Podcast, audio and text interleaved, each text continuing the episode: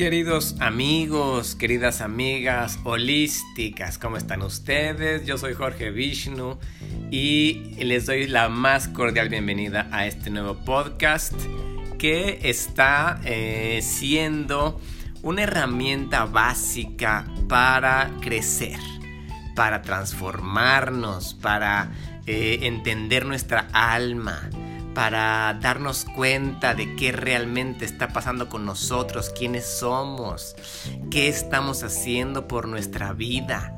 Estás creciendo todos los días, estás dejando que te pase la vida por encima, estás este, viendo tu teléfono mientras la vida pasa allá afuera de tu, de tu casa, de tu trabajo. ¿Qué está sucediendo? El tema de hoy es la transformación el morir para vivir. Esto significa, queridos amigos, queridas amigas, que la vida humana está hecha para transformarnos, para renacer. No es coincidencia de que tú hayas nacido en un planeta y te vayas a morir en un planeta. No es coincidencia de que en este mundo se nazca, se cambien las células de tu cuerpo cada siete años y te pasen cosas y cosas que significan nuevos comienzos.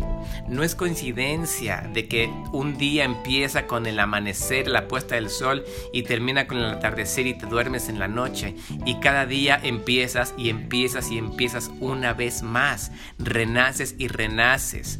Todas las tradiciones, todos los maestros, todas las religiones, todos los terapeutas, todas las personas que están dedicadas al comportamiento humano de esta existencia se dedican a entender este proceso de renacer.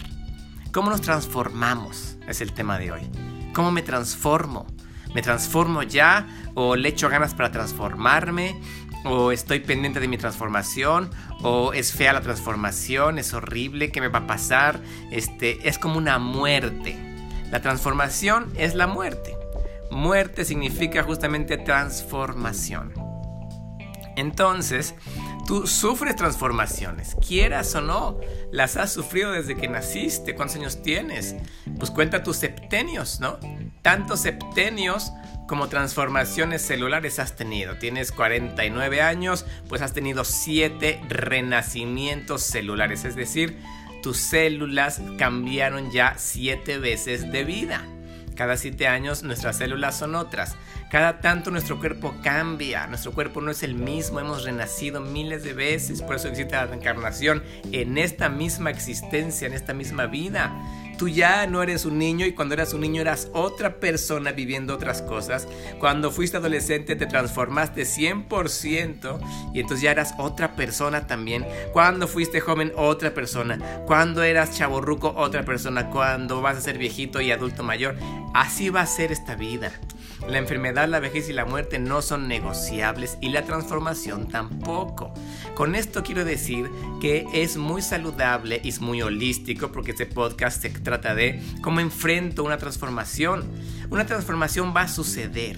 No es negociable si la transformación. Es como si tú le dijeras al día, no seas día, no salgas sol, no salgas luna, no, no, no quiero dormir. No quiero no quiero entrar en miedos, no quiero paniquearme, no quiero pasar de sexto grado a primero de secundaria, no quiero. No quiero enfrentarme con los problemas de los adultos, no quiero madurar. No quiero, imagínate como si una flor le dijera a Dios que no quiere ser fruto. Y un fruto le dijera a Dios que no quiere caerse del árbol. Y un fruto caído en el árbol, una manzana tirada, un mango tirado en el pasto, no quiera descomponerse y volverse otra vez tierra y la tierra volverse semilla, etc. Esto es el ciclo de la vida y se llama la transformación constante. Esa transformación nos permite darnos cuenta a qué venimos al planeta. El planeta, por lo tanto, es una escuela de transformación, así le voy a llamar a este podcast, a este episodio. La escuela de la transformación.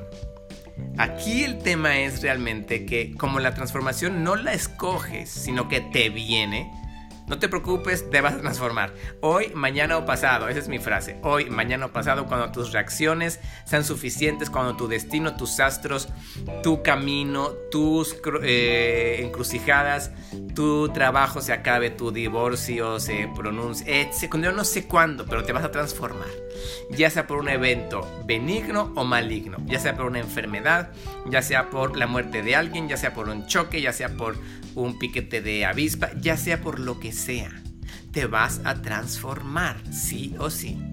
Entonces aquí el punto es cómo voy a vivir más bien mis transformaciones, cómo voy a eh, permitir transformarme y realmente pasar una transformación como pasé de sexto a primero de secundaria, como pasé de la prepa a la universidad, como pasé de la universidad a la carrera, si es que estudiaste la carrera, como pasé de un momento de mi vida a otro, cómo le hice ¿Cómo, sería el pasar de grado eh, con dieces en la vida? ¿Cómo sería esto? Pues sería que tú estés tan atento y tan presente a tu transformación que estás viendo y observando todas las señales que están sucediendo a tu alrededor, porque todo se transforma contigo, tu casa, tus coches, tus em, elementos, tu cuerpo se transforma.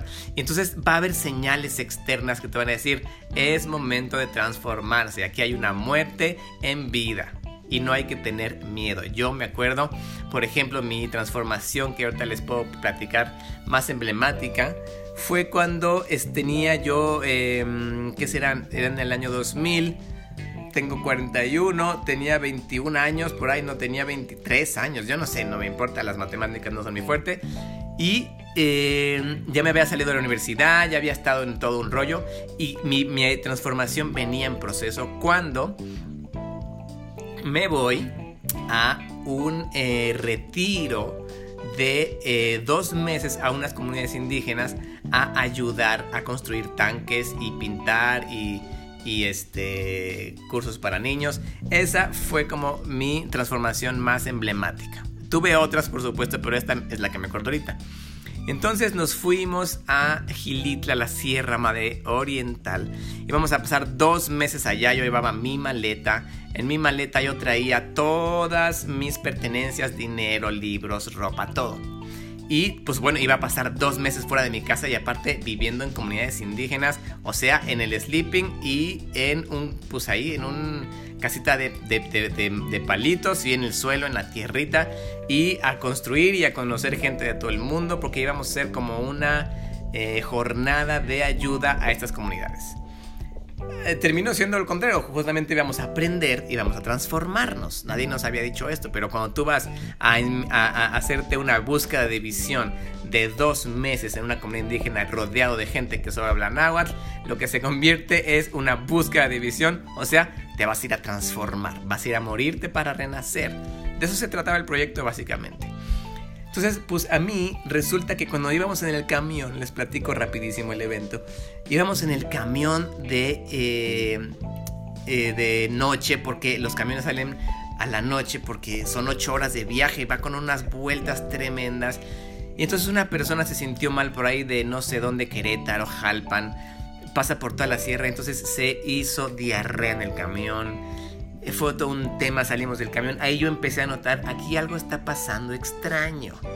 ¿Por qué una persona se hace diarrea en un camión? Entonces, imagínense, la diarrea corría por, los, por el pasillo. No, no, amigos, perdón por este escatológico eh, narrativa, esta historia, pero así fue de extraño. Ahí empezó yo a notar, aquí está algo raro. Pasamos, eh, limpiaron el camión, nos regresamos a, al camión a dormir y yo me acuerdo que cuando salimos al camión, del camión porque este, este personaje se había, eh, pues le había ganado ahora sí la diarrea, pobrecillo, no me imagino la pena que tenía. Este, salimos todos del camión y yo vi un cielo tan estrellado, amigos, amigas holísticos, holísticas, que me impacté, dije, wow, nunca había visto un cielo así en mi vida.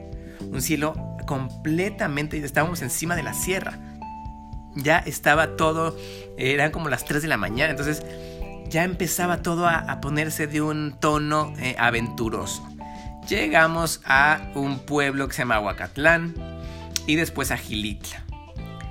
eh, cuando llegamos a Gilitla, allá al último municipio de la sierra, nos bajamos para tomar nuestras maletas y mi maleta se la habían llevado, no estaba mi maleta. Entonces, siguiente evento raro en el proceso con mi amigo Dani nos dijeron, váyanse, porque a lo mejor los peregrinos la tomaron, váyanse a Huacatlán, o sea, una hora, un pueblo antes, una hora. Fuimos a Huacatlán a ver si estaba mi maleta. Nos dijeron, suban hasta la iglesia, hasta el, eh, lo alto del monte hay una iglesia, suban ahí, a lo mejor ahí están las maletas los peregrinos. Ya no quiero hacer el cuento largo, subimos. Y yo ya en la subida, porque subimos como media hora aparte, primero fue una, este, una, una aventura. Primero nos subimos en una camioneta, primero un camión hacia Aguacatlán una hora por la carretera. Luego de Aguacatlán a la iglesia, al pueblito, este, que se llamaba no sé qué. Otra media hora ya en la sierra y rodeado de pura gente bellísima indígena hablando náhuatl. Yo decía, ¿dónde estoy? ¿Qué es esto? ¿Qué estoy viviendo? Ya esto ya está muy extraño. Todavía llegamos allá hasta el fondo de la sierra. Subimos otra hora caminando con mi amigo Dani, gracias que me acompañó. Este, y llegamos a la iglesia. Yo ya venía presenciando un evento, pues un evento mágico en mi vida, un evento que era un antes y un después, un portal de transformación. Entonces yo subí hasta la iglesia y está Entré, nunca me voy a olvidar de esta escena, amigos. Entré a esa iglesia, estaba a lo alto de la sierra. En lo más alto, imagínense, todos los, eh, todos los montes, todo el, macizo montañoso se veía de allá en una vista impresionante. Habíamos subido no sé cuántos eh, kilómetros, primero en, camioneta, luego caminando. Todo se veía de una forma opulenta, majestuosa. La, la, iglesia no tenía ventanas. Entré, estaba lleno de personas indígenas puras indígenas y estaba un padre, por supuesto, indígena y estaban entonando una canción mántrica porque la repetían y la repetían y lo que estaban cantando era para morir hay que no, perdón, para vivir hay que morir, para y seguían repitiendo y repitiendo para morir hay que vivir. Me senté con mi amigo Dani, nos sentamos, cerré un poquito los ojos y de estar escuchando este verso para morir hay que vivir, que también puede ser el, nombre de este episodio, creo que es más poético, para morir hay que vivir, más que lo de la transformación. Este, hay que vivir para morir y hay que morir para vivir. Entonces me puse a llorar obviamente, pero desde un, desde un eh, fondo límbico, subconsciente, empecé a llorar y empecé a sacar todo y dije, muy bien, bienvenida transformación, bienvenida eh, muerte y renacimiento, bienvenido, lo acepto, vamos a pasarlo. Así como en primaria eh, teníamos los exámenes, en secundaria, en prepa, vengan los exámenes semestrales, hay que estudiar para ellos, los paso, paso al siguiente curso con 10. Así hay que hacer en la vida, queridos amigos. Esto es, eh, esta historia fue para pues relatar que nos vienen, o sea, no podemos nosotros resistirnos a la transformación. No podemos, porque es como si te resistes al día y a la noche. Entonces van a venir elementos en tu vida que te van a demostrar, te van a dar señales, así como lo que pasó con el camión. De pronto va a venir un, evento. Uy, pasa esto, raro, me enfermé de algo. Dos, alguien se murió. Tres, este, un, no, van a empezar a haber eventos que van a significar una renovación. Estos eventos van a venir, dependen del estado de conciencia en el que te encuentres depende en el estado de intención en el que vivas. Pueden venir muy fuertes. Si tú vives en una etapa de vida muy ignorante, van a venir eventos muy, muy, este, que te van a tener que remover desde el fondo de las entrañas. Otra historia les platico. Este, viajamos al DF en un BlaBlaCar que es como un carro compartido y el chofer del carro, que era un chico, nos decía que él era un drogadicto, era un borracho, no hacía nada de su vida, era muy flojo y lo que tuvo que experimentar, fíjense su transformación para poder regresar a una vida madura emocionalmente, una vida adulta, una vida tranquila, correcta, fue que le dispararon y lo asaltaron. Entonces, mi punto aquí es, te vas a transformar sí o sí. Entonces, más vale que eleves tus intenciones, eleves tu conciencia para que cuando regrese este momento de transformación y cuando venga un momento de transformación en tu vida de luna nueva y cada día empieces a realizar este proyecto. Espero que les haya gustado muchísimo y platíquenme por favor qué este qué eventos los han transformado en sus vidas. Transforman, por ejemplo, el sismo, todo es transformador. esta vida se trata de transformarse. Es una escuela de transformación y para morir hay que vivir. Que estén muy bien, queridos amigos, queridos amigas. Estamos al pendiente aquí en este podcast que eh, lo estoy empezando a querer bastante. Que les vaya muy bien.